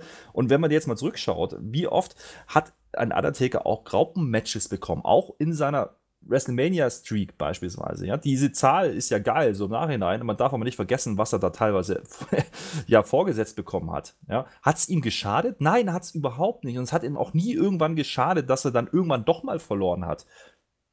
Das ist das Schöne am Wrestling. Ich kann mir die Stories so drehen und erzählen, wie ich das möchte. Logisch muss das nicht immer sein. Es muss unterhaltsam sein. Und das dürfen wir im Wrestling nicht vergessen. Wir sind eben kein reiner Sport. Wir sind am Ende auch Entertainment, wir sind am Ende auch Unterhaltung und dementsprechend kann ich alles machen, genauso wie ich es in einem Film kann. Da fragt ja auch keiner, ähm, ist der Superheld jetzt wirklich ein Superheld oder ist das realistisch, dass er dann auf einmal verwundbar ist durch Kryptonit? Nein, es muss nicht logisch sein, es muss unterhaltsam sein, es muss gut umgesetzt sein und es muss gut erzählt sein und das, das tut man gerade. Das ist die Sache, ist also ist es denn also ist es denn gut erzählt? Vor allem ist es gut erklärt? Denn das ist ja, glaube ich, das, was mit der Zeit so am meisten kritisiert wird, dass es viele Theorien gibt, äh, unter anderem auch von Alex, äh, der jetzt das zweite Mal hier äh, erwähnt wird, Thumbtack Jack, ähm, der ja auch wirklich eine großartige Theorie dazu auf die Beine gestellt hat. Musst du, wenn du sowas machst als, äh, als Company oder als, als Wrestling-Promoter, musst du dem Zuschauer dann nicht äh, zweifelsfrei auch wirklich den roten Faden mit an die Hand geben und erklären, was da passiert? Passiert das beim mhm. Fiend oder würdest du sagen, da hat man vielleicht auch ähm, ein bisschen zu viel Spielraum zur Interpretation gelassen, ergo zu wenig erklärt? Ich glaube, dass man noch gar nicht alles erklärt haben muss. Und das ist der Knackpunkt. Ich glaube, man hat noch genügend Zeit über die nächsten Monate, vielleicht sogar Jahre, so einen Charakter sinnvoll zu erklären und so einen Gimmick, so ein Gimmick dann auch sinnvoll zu erklären. Man muss das nicht alles in den ersten Wochen und Monaten machen. Was man jetzt gemacht hat, ist ja im Endeffekt, man hat Ray Wyatt komplett aus dem Programm genommen. Ja, dann haben alle darauf gewartet, was ist denn jetzt? Dann kam das Firefly, Firefly Funhouse. Dann haben sie gesagt, okay, was soll denn der Quatsch jetzt? Am Ende haben sie alle gesagt, oh, ist wie cool. So, dann kam er zurück. Er hat jetzt eine Handvoll Matches bestritten, um es mal ganz überspitzt auszudrücken. Dementsprechend hat man bis Stand jetzt doch vieles richtig gemacht, denn man hat den Charakter kreiert, der erstmal für Kontroverse sorgt, der für Aufmerksamkeit sorgt. Ich muss noch gar nicht komplett verstehen, warum er sich so verhält, warum er vielleicht äh, ja, in Matches das eine oder andere tut, was man vielleicht im Wrestling vorher nicht getan hat. Dafür ist noch genügend Zeit. Die Frage ist, wird es noch erklärt oder nicht? Und wenn ja, muss es zu 100% erklärt sein. Auch da würde ich wieder sagen, Wrestling muss nicht unbedingt logisch erklärt sein, sondern man kann manchmal auch dann äh, im Nachhinein noch was hineininterpretieren und noch was äh, aufmachen, was vielleicht gar nicht der Plan war. Ich weiß nicht, wie weit eine WWE wirklich solche Stories vorplant. Ähm, die letzten Jahre würde ich eher sagen, ist es nicht mehr der Fall gewesen, dass man wirklich jetzt über Jahre hinweg geplant hat. Das ist ja auch so eine Aussage von Vince McMahon gewesen, dass man sich nicht mehr abhängig machen wollte von einzelnen Workern und, und Charakteren. Ähm, ich glaube aber dennoch, dass es da einen Plan gibt, wo man ihn hinbringen möchte. Und wie gesagt, ich habe es vorhin angesprochen, ich bin mir sicher, dass dieser Hell in, Hell in a Cell-Inzident, der da passiert ist, ganz, ganz, ganz bewusst gesetzt worden ist und die Leute ganz bewusst verärgert worden sind, weil sie dann nämlich einschalten und wieder schauen, pass mal auf, was ist denn da jetzt los? Was soll das denn? Genau dieselbe Geschichte passiert mit Saudi-Arabien gerade. Ich glaube, das ist sehr, sehr gutes Marketing. Vielleicht aus der Not geboren, vielleicht aber auch geplant. Welche Wege gibt es denn, so einem Charakter, der schlicht äh, no-sellt und auch nicht äh, zu pinnen ist, nicht zur Aufgabe zu bringen ist. Er ist ja jetzt, äh, was hatten wir jetzt? Also ihm wurde der Baumarkt gegen den Kopf geworfen im Käfig, dann äh, jetzt bei, äh, bei Crown Jewel wurde er ja von der Bühne in das, äh, ja, Arbeitsschutz, ne, in die explodierenden Kisten hereingeworfen. Das wird es in Deutschland definitiv nicht geben. Ähm, ja, was, was gibt's für Möglichkeiten? Eine oft gestellte Frage. Wann verliert er den Titel? Gegen wen und welche Möglichkeiten gibt es denn da? Können wir das überhaupt jetzt schon beantworten? Ich glaube nicht. Ich glaube, WWE ist gut beraten, wenn man diesen Gimmick, diesen Charakter jetzt genug Zeit zur Entfaltung gibt. Ich glaube auch, dass die Geschichte mit Seth Rollins auserzählt ist als Champion, zumindest erstmal. Äh, er ist für mich aktuell nicht mehr interessant genug, als dass ich ihn als Aushängeschild für meine Promotion wählen würde. Da rede ich gar nicht über In-Ring-Produkt, sondern rede ich generell darum, was mit, diesem, mit dieser Persona äh, im Produkt passieren könnte. Wir hatten vor nicht allzu langer Zeit einen ähnlichen Fall, nämlich den übermächtigen Brock Lesnar. Ja, wer hat den an Seth Rollins wirklich zugetraut, dass er den Titel abnehmen wird? Das war ja eigentlich auch so ein Ding, wo alle gesagt haben, ja, Brock Lesnar, der, der kann ja gar nicht, gegen wen soll er denn noch verlieren? Ja, und wie realistisch, wie realistisch war es dann halt im Endeffekt, als beim ja. SummerSlam ein halbtoter Seth Rollins, dem vorher zwei Wochen in Folge äh, die Rippen rausgerissen werden, ja. dass ausgerechnet der ja. dann einen äh, Brock Lesnar besiegt äh, und ja, auf einmal alle Schmerzen verfliegen. Ja, ich muss ist, sagen, aber ist, ist nicht genau das ist doch Wrestling, verdammt nochmal. Das ist doch genau das, was über Jahrzehnte uns daran fasziniert hat, diesen Kram zu gucken. Und jetzt passiert es endlich wieder. Warum soll ich das auseinanderreißen? Lasst euch drauf ein, habt Geduld. Habt ein bisschen Geduld mit dem, was passiert. Wenn es im Nachgang irgendwann den Punkt gibt, wo man sagt, okay, das war wirklich Bullshit. Und das hat es auch gegeben in der Vergangenheit. Bill Goldberg beispielsweise, ja, wie die Streak geendet ist beispielsweise. Das ist das, da kann man drüber diskutieren, gar keine Frage. Man muss es aber irgendwann ja auch enden lassen. Und dann ist auch wieder gut und schaden wird es diesem Charakter definitiv nicht mehr. Ich hätte bei Seth Rollins und Brock Lesnar im Nachhinein Fragezeichen über dem Kopf. Ähm, bin mal gespannt, ob ich auch beim Titelverlust des Fiends, wenn der irgendwann kommt, äh, mal ein Fragezeichen über dem Kopf haben werde. Beim, äh, bei der Survivor Series, dem nächsten Pay-Per-View, wird es nicht das Match von The Fiend gegen Brock Lesnar geben oder Fiend gegen Lesnar gegen Adam Cole, was sich viele gewünscht haben. Wir wissen mittlerweile, Brock Lesnar trifft bei der Survivor Series auf Rey Mysterio. Äh, jetzt muss ich dich aber trotzdem einmal mit dem Rücken an die Wand stellen. Wer nimmt dem Fiend den Titel ab? Ich will nicht wissen, wann, ich will nicht wissen, wo und wie, ich will nur wissen, Wer? Ach Gott. Ich bin. Das ist, das ist so eine komplexe Frage, allein deswegen, weil wir nicht wissen, wohin sich diese Charaktere entwickeln könnten. Ja? Und dementsprechend, ich habe gerade gesagt, man muss jetzt dem Fiend meines Erachtens genügend Zeit geben, um das auszuspielen, um wirklich zu wissen, ob es funktionieren kann über längere Zeit. Wenn man das tut, äh, kann ich bis dahin eigentlich jeden in diese Rolle und diese Position bringen die am Ende glaubhaft, zumindest einigermaßen glaubhaft ähm, rüberkommen kann, als er könne verlieren. Und man kann es ja vielleicht auch ein bisschen dirty lösen, vielleicht gibt es da irgendwelche Geschichten, äh, wo er eben nicht ganz clean verlieren muss. Ähm, das ist ja alles möglich. Ich glaube, da ist Wrestling auch ja, sehr variabel, was solche Storytelling-Elemente angeht. Dementsprechend ich hoffe nicht, dass es nochmal ein Brock Lesnar wird. Zumindest aktuell nicht. Da müsste man Brock Lesnar anders darstellen, meines Erachtens ähm, um ein bisschen neu erfinden und vielleicht nochmal nachjustieren, was, was seine Rolle angeht. Genauso wie den Seth Rollins, aber grundsätzlich sind das natürliche Namen, die da reinzuwerfen sind. Vielleicht kommt ja nochmal irgendwie ja, ein John Cena, äh, vielleicht kommt ja nochmal irgendwie ein Randy Orton äh, in die Position und die kann man sicherlich genauso aufbauen. Oder es wird jemand ganz Neues, den man genauso schnell reinwirft, wie man es jetzt mit Bray Wyatt getan hat. Wie gesagt, wir müssen hier einfach berücksichtigen, wie schnell ist das jetzt auch gegangen, ja, dass man ihm den Titel gegeben hat. Er ist im Endeffekt von einem Jobber zum Main Eventer geworden und zum Champion. Und das ist ein Weg, der jeder, den jeder andere auch gehen kann, wenn er denn entsprechend dargestellt wird. Und da wird WWE sich nicht lumpen lassen, da bin ich mir sicher.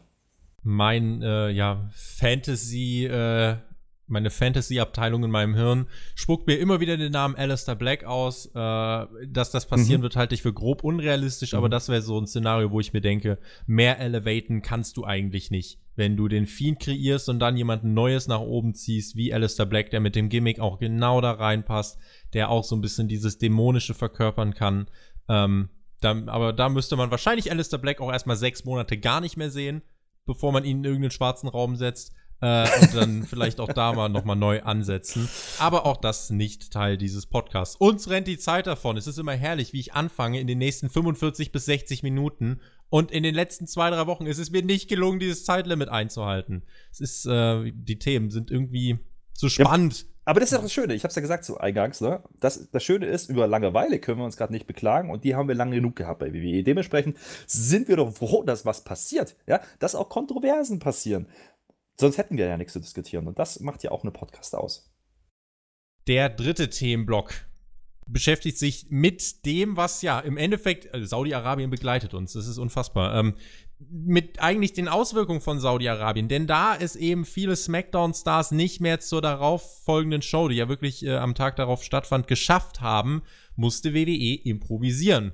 Und daraus ist etwas äh, ja passiert, was oder daraus ist was resultiert, was jetzt dafür gesorgt hat, dass ja, wir nach der Meinung äh, von vielen auf Twitter und auch generell von vielen ähm, auf YouTube und so weiter äh, die beiden besten Wochenshow-Ausgaben seit langem gesehen haben. NXT reißt gerade so ein bisschen das Rampenlicht an sich und ich finde, das ist aus sehr vielen Perspektiven ähm, so unfassbar klug, so unfassbar stark und so unfassbar smart. Denn ähm, wenn wir mal auf SmackDown schauen, dort hat ja wirklich das NXT-Roster dominiert gegen die paar Main-Roster-Stars, die dann eben äh, da waren. Und ähm, dann jetzt bei Raw waren sie ebenfalls wieder Teil der Show. Wir hatten im Main Event wieder ein NXT Championship Match zwischen Adam Cole und Seth Rollins. Bei SmackDown war es ja das Match von Daniel Bryan und Adam Cole. Und ähm, der NXT Champion, ja, hat den Gürtel zweimal behalten. Auf welche Art und Weise ist jetzt nicht das Entscheidende. Aber er stand im Mittelpunkt einer Show, die bei SmackDown 2,5 bis 2,6 Millionen gezogen hat. Jetzt im Falle von Raw, wir kennen die Zahlen zu diesem Zeitpunkt noch nicht, aber ich schätze auch mal äh, 2,3, 2,4 Millionen gezogen hat. Ähm, und dann läuft eben am Mittwoch NXT, ein Produkt, was am Mittwoch so ein bisschen untergegangen ist. Ähm, und da könnte sich jetzt anbahnen, dass eben diese Main-Roster-Stars jetzt für Payback eben zu NXT kommen werden. Und damit hat WWE es geschafft, äh, finde ich, diese drei Main-Roster-Produkte ineinander zu weben. Es gibt einen großen Kritikpunkt, über den ich gleich noch kurz sprechen werde. Aber für den Moment muss ich sagen, aus dieser Havarielösung hat man wirklich eine unfassbare Dynamik generieren können, die so eine Frische reinbringt, die gefehlt hat. Insofern muss man ja fast schon sagen, Gott sei Dank Saudi-Arabien, dass wir das jetzt erleben. Ja, absolut. Äh, wir haben vor zwei Wochen drüber gesprochen. Was muss denn passieren? Ja, man muss aus diesem alten Trott ausbrechen. Jetzt war man vielleicht gezwungen, das zu tun, vielleicht ein bisschen früher als ursprünglich geplant. Ich bin mir aber sicher, dass das so oder so passiert wäre. Jetzt war man gezwungen, im Endeffekt NXT-Talent auch ja, einzusetzen und auch direkt zu bringen und reinzuwerfen in diesen Hut. Und eins ist ja auch ganz klar, mit, der, mit, der, mit dem Sender ja nicht Wechsel ist ja nicht gewesen, sondern mit, mit, dem, mit der Veröffentlichung auf, auf USA von NXT haben wir spätestens dann eine dritte gleichwertige Brand mit Raw und SmackDown bekommen. Und NXT ist nicht mehr der heilige Gral mit dem besten Wrestling, was nur so äh, ja die Kenner kennen und abfeiern. Nein, nein. NXT ist inzwischen die dritte große Brand. Und dass ich die jetzt da reinschmeiße, ist absolut legitim. Man kann jetzt darüber diskutieren, ob dieses Serious-Konzept überhaupt noch sinnvoll ist oder nicht. Das ist ein anderes Thema. Ich glaube, das ist ein bisschen überholt. Aber der Aufbau dieses Jahr ist dahingehend sinnvoller oder interessanter als die letzten Jahre, weil man eben mit NXT eine zusätzliche Brand hat und da auch richtig gutes Talent hat, was man jetzt im Endeffekt der breiten Öffentlichkeit zur Verfügung stellen kann und anbieten kann. Und das bringt eine gewisse Frische, das bringt eine gewisse Frische, aber nicht nur für NXT, sondern eben auch für SmackDown und für Raw. Und das ist das Beste, was WWE momentan im aktuellen Status tun kann. Wir haben über die ja, Zuschauerzahlen gesprochen. Und dann gab es ja diese Woche mit, ja, unter einer Million, wie gesagt, Senderwechsel hin und her, ist egal. Ähm, alles ad acta, wenn WWE dieses Ding jetzt durchzieht und vor allen Dingen mit durchziehen meine ich auch NXT am Ende eben nicht nur als dritte Brand dastehen lässt, sondern wirklich auch entsprechend elevated, ähm, kann ich mir vorstellen, dass das sehr, sehr viel ja, Aufmerksamkeit bekommt und auch sehr positiv wahrgenommen werden kann. Ich hoffe, dass man diesen Weg auch wirklich geht und nicht wie damals beispielsweise bei einem Nexus, äh, was ja ein ähnliches Prinzip war, ja, ähm, am Ende wieder kalte Füße bekommt und die WWE-Stars stärker, also die richtigen WWE-Stars in Anführungsstrichen, ähm, stärker darstellt, als es die neue Brand ist. Das sollte man nicht mehr tun, das sollte man vermeiden, hat es in der Vergangenheit leider oftmals gegeben. Jetzt hat man die Möglichkeit, das anders zu machen und damit wäre man auf einen Schlag wieder interessant. Und zwar für alle Brands. Im Moment habe ich das Gefühl, dass wir nach dem SummerSlam, äh, nach dem SummerSlam sage ich schon, nach der Survivor Series, ähm, aber erstmal diesen Krieg wieder beilegen werden. Also das ist schon wie ja. in den letzten Jahren so, dass wir jetzt natürlich im Voraus äh, die Roster untereinander haben sich lieb und kämpfen gegen die anderen und danach ist es so ein bisschen vergessen. Du hast schon angesprochen, das Prinzip ist ein bisschen überholt, stimme ich zu. Ähm, und das ist halt jetzt genau die Sache. Also, es gab noch eine Frage, äh, die ich hier vielleicht auch ganz kurz mit ähm, beantworten möchte. Kevin Gilgan hat auf YouTube gefragt, hätte die NXT-Invasion bei SmackDown auch stattgefunden, wenn alle Stars da gewesen wären? Nein. Also, das war tatsächlich so nicht vorgesehen. Es gab ja bei Crown Jewel schon die Ankündigung, NXT wird Teil der Survivor Series sein, aber das sollte noch nicht bei dieser Show so starten. Und ähm, insofern, man hat die NXTler kurzfristig eingeflogen und nur deswegen ist diese Show auf die Beine so gestellt worden. Ähm, was wirklich ein ganz, ganz spannender Aspekt ist, was dann jetzt wirklich daraus geworden ist. Und es ist genauso wie du sagst, langfristig die Frage, wird NXT als dritter Brand etabliert? Ist das gut? Ist das schlecht? Sind die Stärken von NXT nicht vielleicht eigentlich, dass sie so weit weg vom Main Roster waren von ihrem Produkt, dass sie sich da klar abgegrenzt haben? Das sind Sachen, die sich halt eben in den nächsten Wochen äh, klären werden. Ich habe, wie gesagt, das Gefühl, dass wir NXT nach der Survivor Series erstmal nicht mehr in Verbindung mit Raw oder SmackDown sehen werden, aber dann muss man es eben bis dahin schaffen, ähm, NXT auf das Niveau zu bringen, dass die Leute es eben als diesen dritten Brand wahrnehmen, genau wie du sagst. Der Kritikpunkt, den ich da habe, ähm, vielleicht nimmst du mir auch gleich da den Wind wieder ein bisschen aus den Segeln.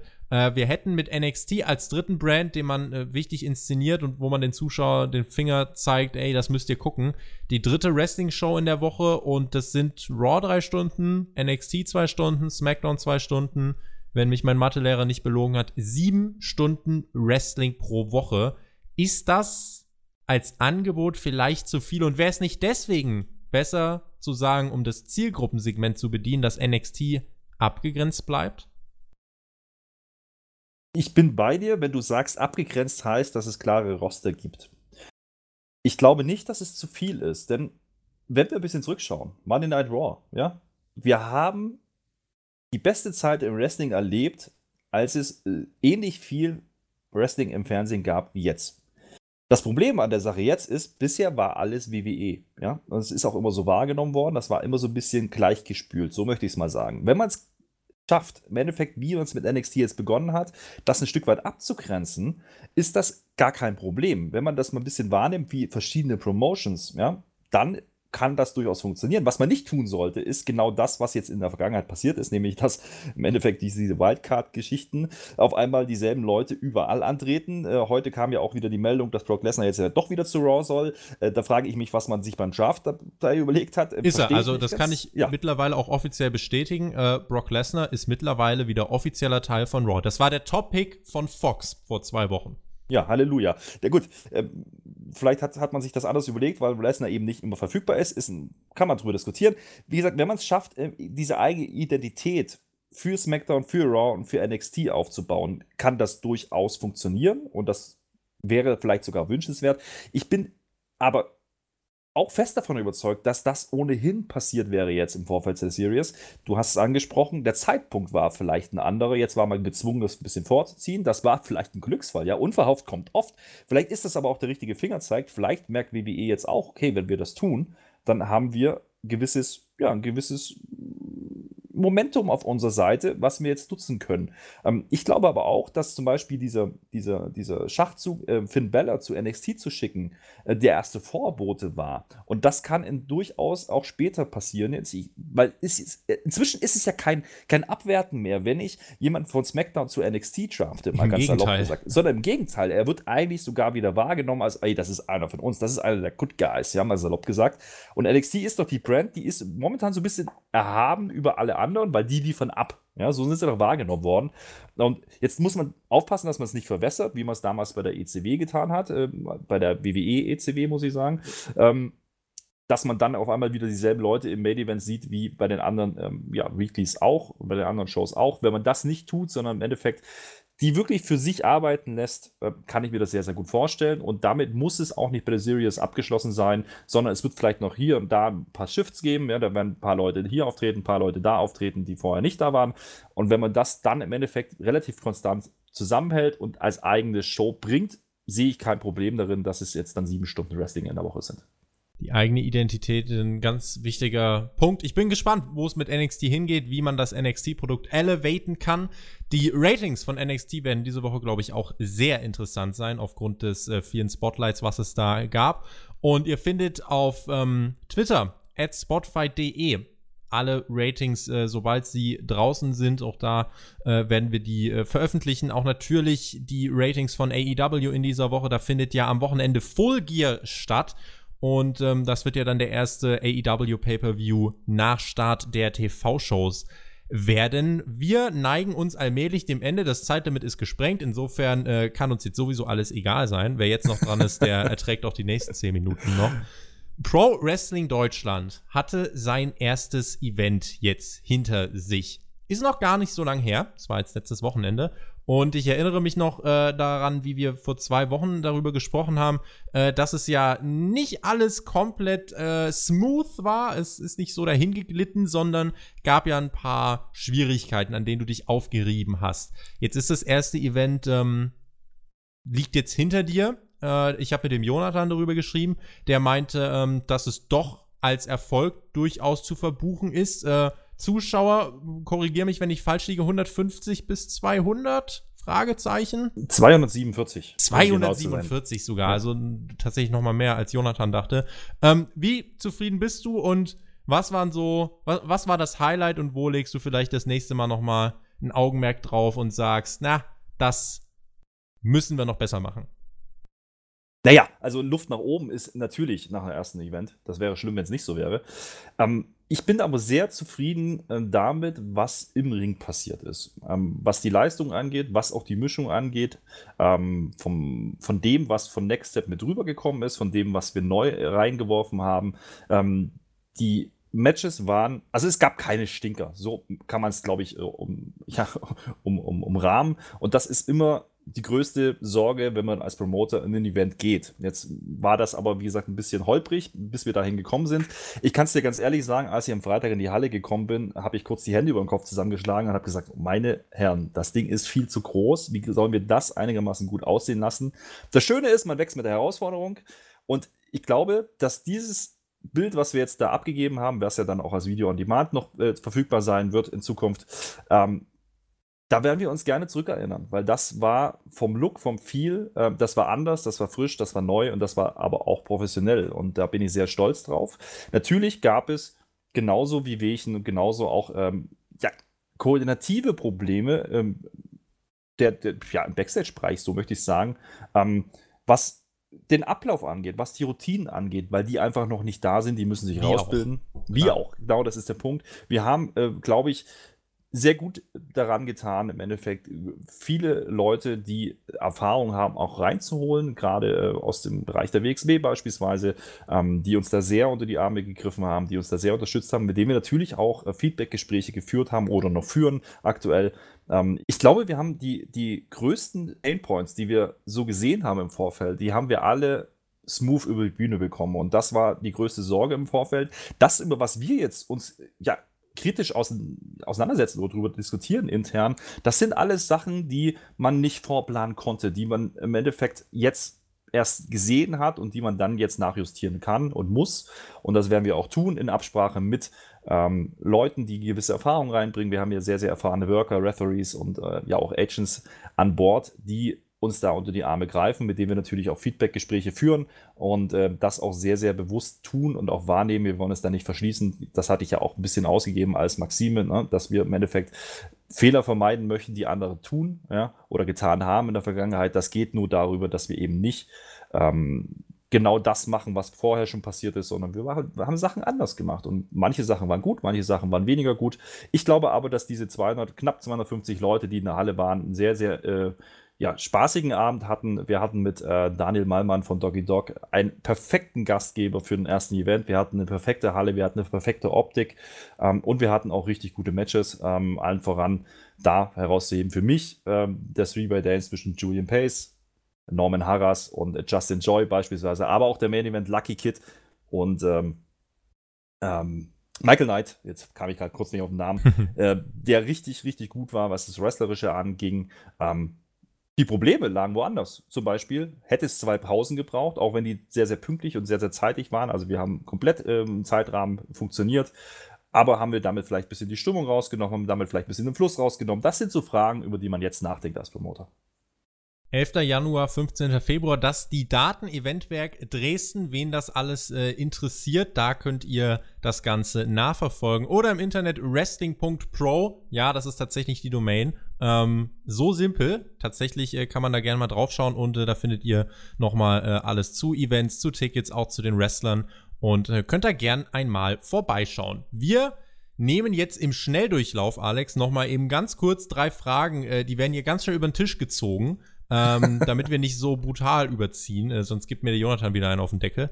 Ähm, also, wir äh, schauen mal ganz schnell, was hier noch reingekommen ist. Seven Blues, Seven Reds, Seven fragt, glaubt ihr wirklich, dass beim nächsten Saudi-Event der Großteil des Rosters die, ähm, die Show boykottiert. Was mir dazu vielleicht kurz einfällt, äh, es gab ja wirklich Stars, die auch das mit diesen Verzögerungen, mit den technischen Problemen am Flugzeug äh, verteidigt haben, inwiefern da Militärpolizei, Tanklaster und 24 Stunden Repar Reparaturzeit reinpassen, ist dahingestellt.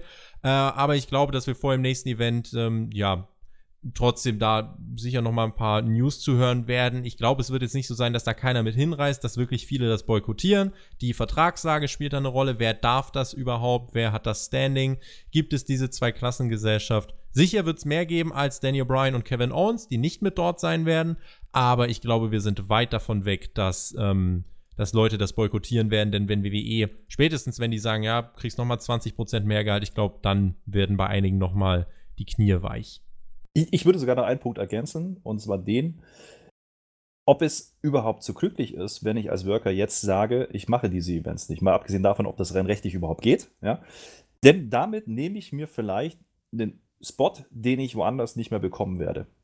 Und das würde, ich mich als, würde mich als Worker vielleicht umtreiben und, und auch überlegen lassen, ist das so glücklich, wenn ich jetzt sage, nein, möchte ich nicht mehr. Politische äh, Überzeugung hin oder her, ja, kann ich absolut, absolut nachvollziehen. Man braucht Meinung, man braucht auch meinungsstarke Menschen.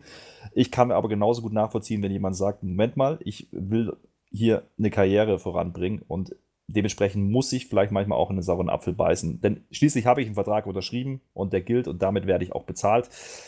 Vielleicht muss man es auch tun. Ich glaube nicht, dass viele ausfallen werden. Bolly Mike fragt: Glaubt ihr, Vince McMahon sind die Gefahren Saudi-Arabiens bewusst, Alex? Was sind denn die Gefahren Saudi-Arabiens für ihn? Persönlich. Ich, ich sehe da nicht so wahnsinnig viele. Die Gefahr wäre gewesen, wenn die, wenn die Kohle nicht kommt, ja, dass es ein finanzielles Risiko ist. Äh, Reputation, puh, haben wir vorhin schon kurz angesprochen, sehe ich nicht als ganz großen Knackpunkt für WWE, eher für Saudi-Arabien.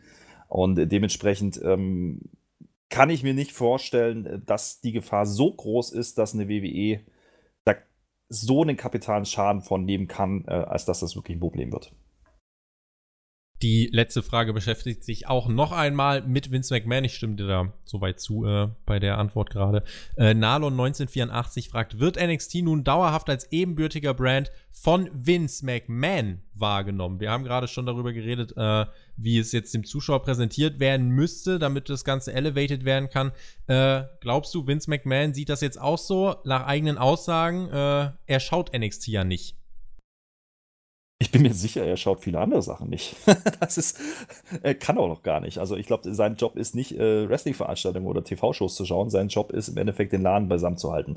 Dementsprechend, ähm, was ist denn als Vince McMahon-Brand? Das hört sich immer so an. Das ist, glaube ich, so ein Hirngespinst von, von Wrestling-Fans. Ich glaube, dass es in der Realität eine ganz andere Geschichte ist. Ich glaube auch nach wie vor nicht, dass NXT von seit jeher äh, nicht unter seinen, unter seinen Fittichen war. Ich, da, da, die Story glaube ich nicht. Das habe ich vor zwei Wochen schon gesagt. Ähm, ich glaube auch nicht, dass es ähm, diesen großen Mann gibt bei WWE, der wirklich alles entscheidet. Vince McMahon kann Sachen umwerfen. Ja gut, er ist der Boss. Aber ob er das immer tut, so wie es dargestellt wird, oder ob er nicht eigentlich einfach nur der Abfangjäger ist, jeglicher Kritik für alle anderen, da bin ich mir eben auch nicht so sicher. Dementsprechend nein, ich glaube nicht, dass es wirklich ein Problem ist damit setzen wir den Punkt hinter diese lange Ausgabe, die aber auch wirklich, das muss man ja mal zu unserem Schutz jetzt auch sagen, die ja wirklich auch so viel Gesprächsstoff geboten hatte.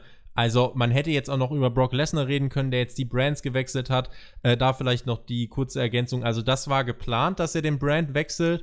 Äh, aber das war geplant für die Debütausgabe von WWE Backstage, die äh, jetzt am Dienstagabend stattfindet. Äh, da wollte man das als Major Announcement ankündigen hat man ähm, ja dann jetzt aber aufgrund der Reiseschwierigkeiten An- und Abführung auf SmackDown vorgezogen. So, in diesem Sinne, vielen lieben Dank, Alex. Das war äh, sehr angenehm, weil es eben, ich habe das vorhin mal angesprochen, ein Diskurs ist mit dir, äh, keine, keine äh, Diskussion, kein Stammtischaustausch. Ich weiß sowas sehr zu schätzen. Es wird äh, nämlich rar tatsächlich. Und insofern freue ich mich immer, wenn das. Ähm, ja, wenn das so zustande kommt. Ihr könnt uns folgen auf Facebook, auf Twitter, mittlerweile auch tatsächlich auf Instagram. Gebt da mal Spotfight ein. Ähm, auch da sind wir mittlerweile vertreten. Votet gern auf ähm, iTunes, bewertet den Podcast. Ihr könnt uns auch hören auf Spotify. Kommende Woche ist Bildredakteur Enrico Alik zu Gast. Das kann ich jetzt auch schon mal vorweg schicken. Bin auch ganz gespannt, was denn daraus kommt und ich bin vor allem gespannt, was bis dahin noch passiert. Und für heute würde ich sagen, belassen wir es dabei. Vielen lieben Dank fürs Zuhören. Vielen lieben Dank, Alex. Du bekommst die Schlussworte. Ich hoffe, ihr kommt mit der Überlänge klar. Ich werde mich wahrscheinlich, äh, ja, jetzt gleich ins Bett fallen lassen. Es ist dunkel. Ich mag Winter nicht, aber wir wollen diesen Podcast nicht mit zu vielen negativen Vibes ausklingen lassen. Vollgepackte Woche, vollgepackter Podcast. Alex, deine Schlussworte.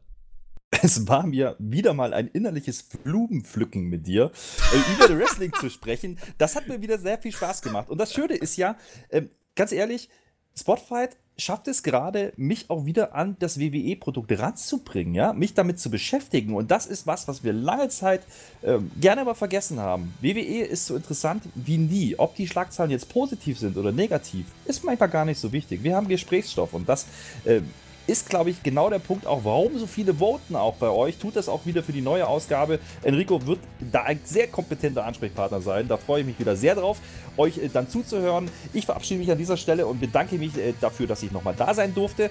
Und äh, wie immer, Kommentare unter diese Ausgabe, wo auch immer, ist egal. Die Jungs suchen sich das zusammen. Besten Dank, bis dahin.